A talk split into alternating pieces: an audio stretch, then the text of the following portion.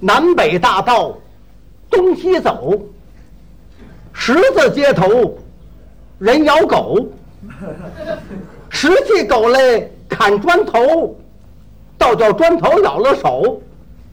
有个老汉才十九，喝着藕就着酒，从来没见过这样新鲜事儿。三轮拉着火车走。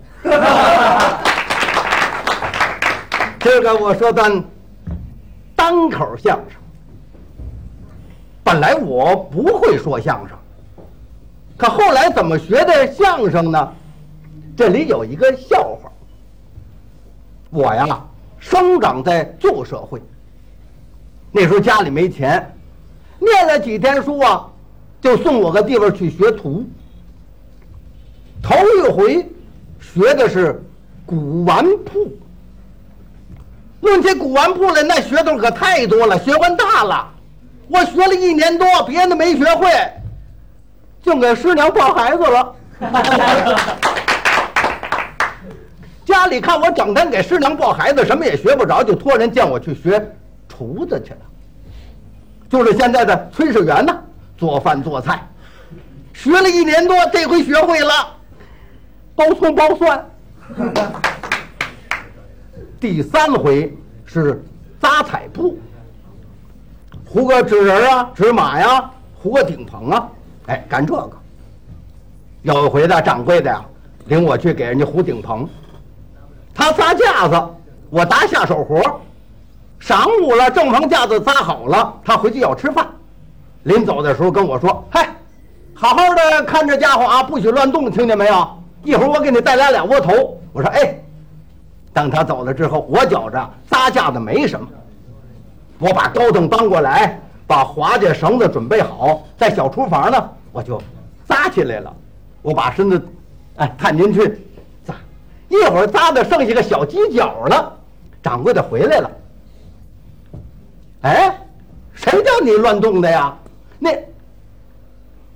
嗯，虽说有些不大周正，哎，扎的还不错啊。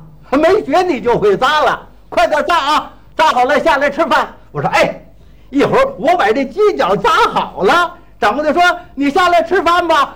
我说我不下去了，我我不吃饭了。怎么呢？我把你脑袋给扎进去了。家里问我你究竟想干什么呢？哎，我说我学说相声得了。我的老师刘宝瑞呀。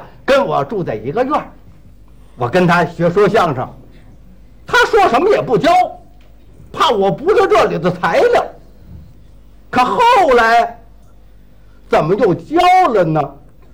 就因为有这小笑话，他是非收我这个徒弟不可。什么小笑话呢？我们胡同口啊有个木梯铺，做桌椅啊、板凳什么的。掌柜的外号叫老白干儿，怎么怎么叫这名字老白干儿呢？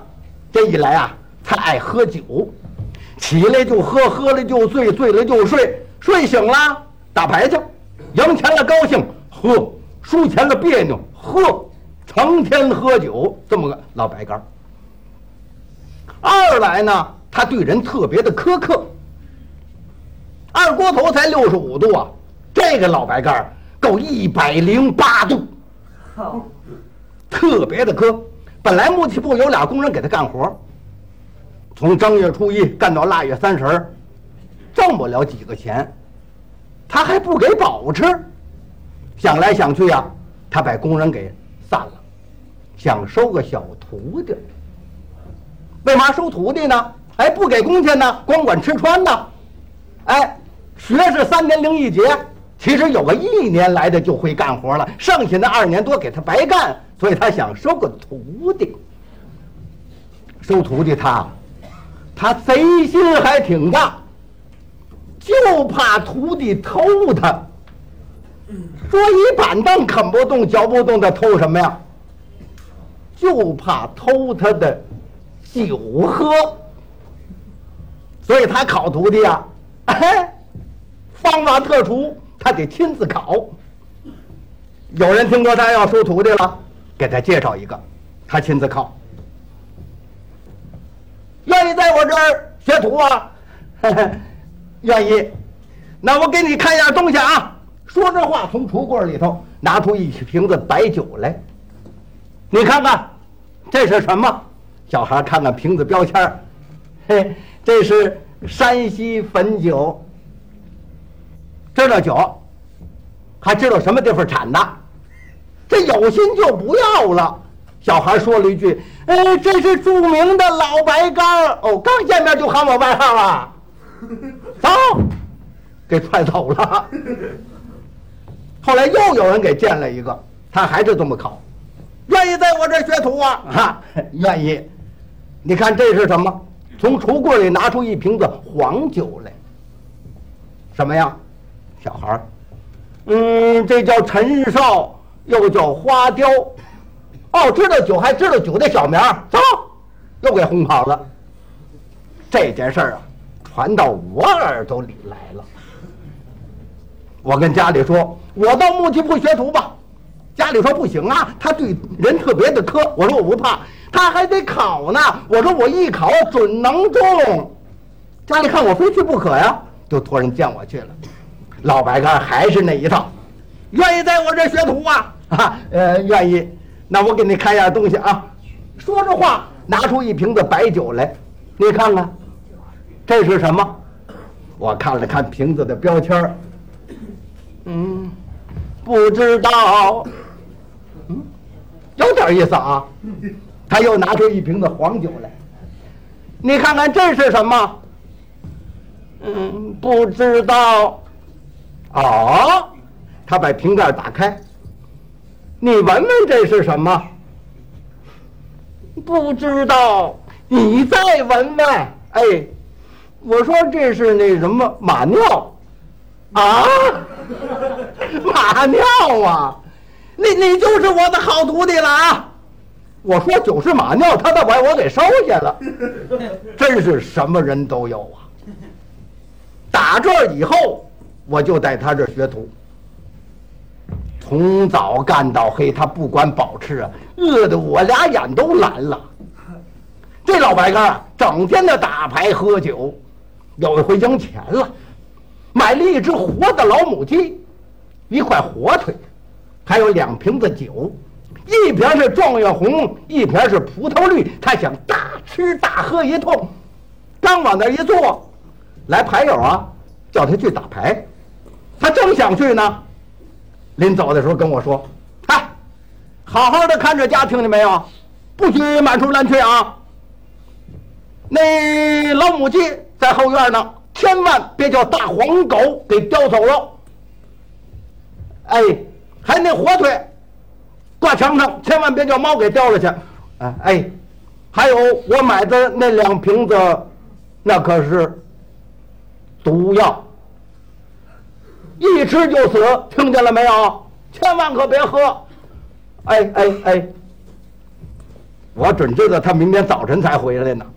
这回呀，我也甭学什么了，干脆我给他来个临别纪念得了。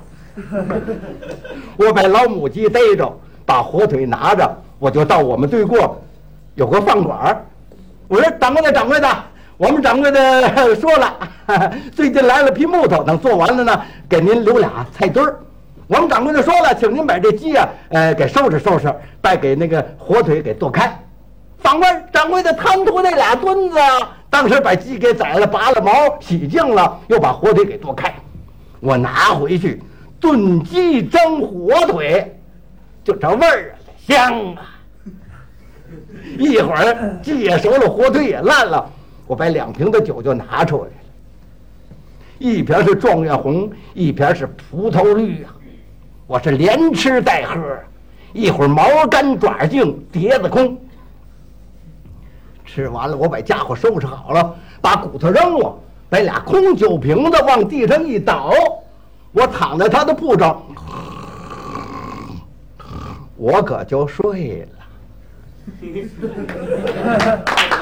天亮了，老白干回来了，一进屋，嗯，有酒味儿，呀，俩空酒瓶子倒了，赶紧到后院一看，哟，老母鸡没了，抬头一看墙上火腿也没了，天，全叫你给开了啊！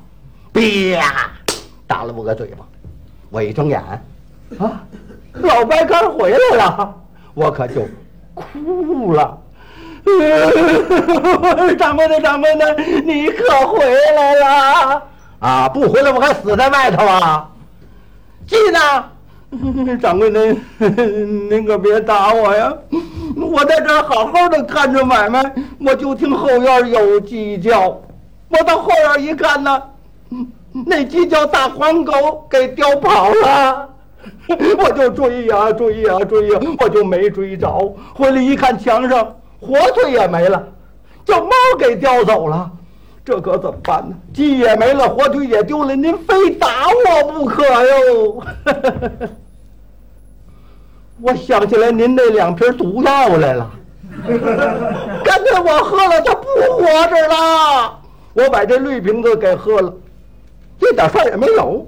我又把那红瓶子的给喝了。掌柜的，你可千万别打我，嗯，不打你。你可真是我的好徒弟呀！气得他直蹦脚啊！这时候我还气他呢。我这掌柜的，掌柜的，我把这两瓶毒药全喝了，怎么也不死啊？啊，不死不死，那是药力不够哦，药力不够啊！掌柜的，再来两瓶。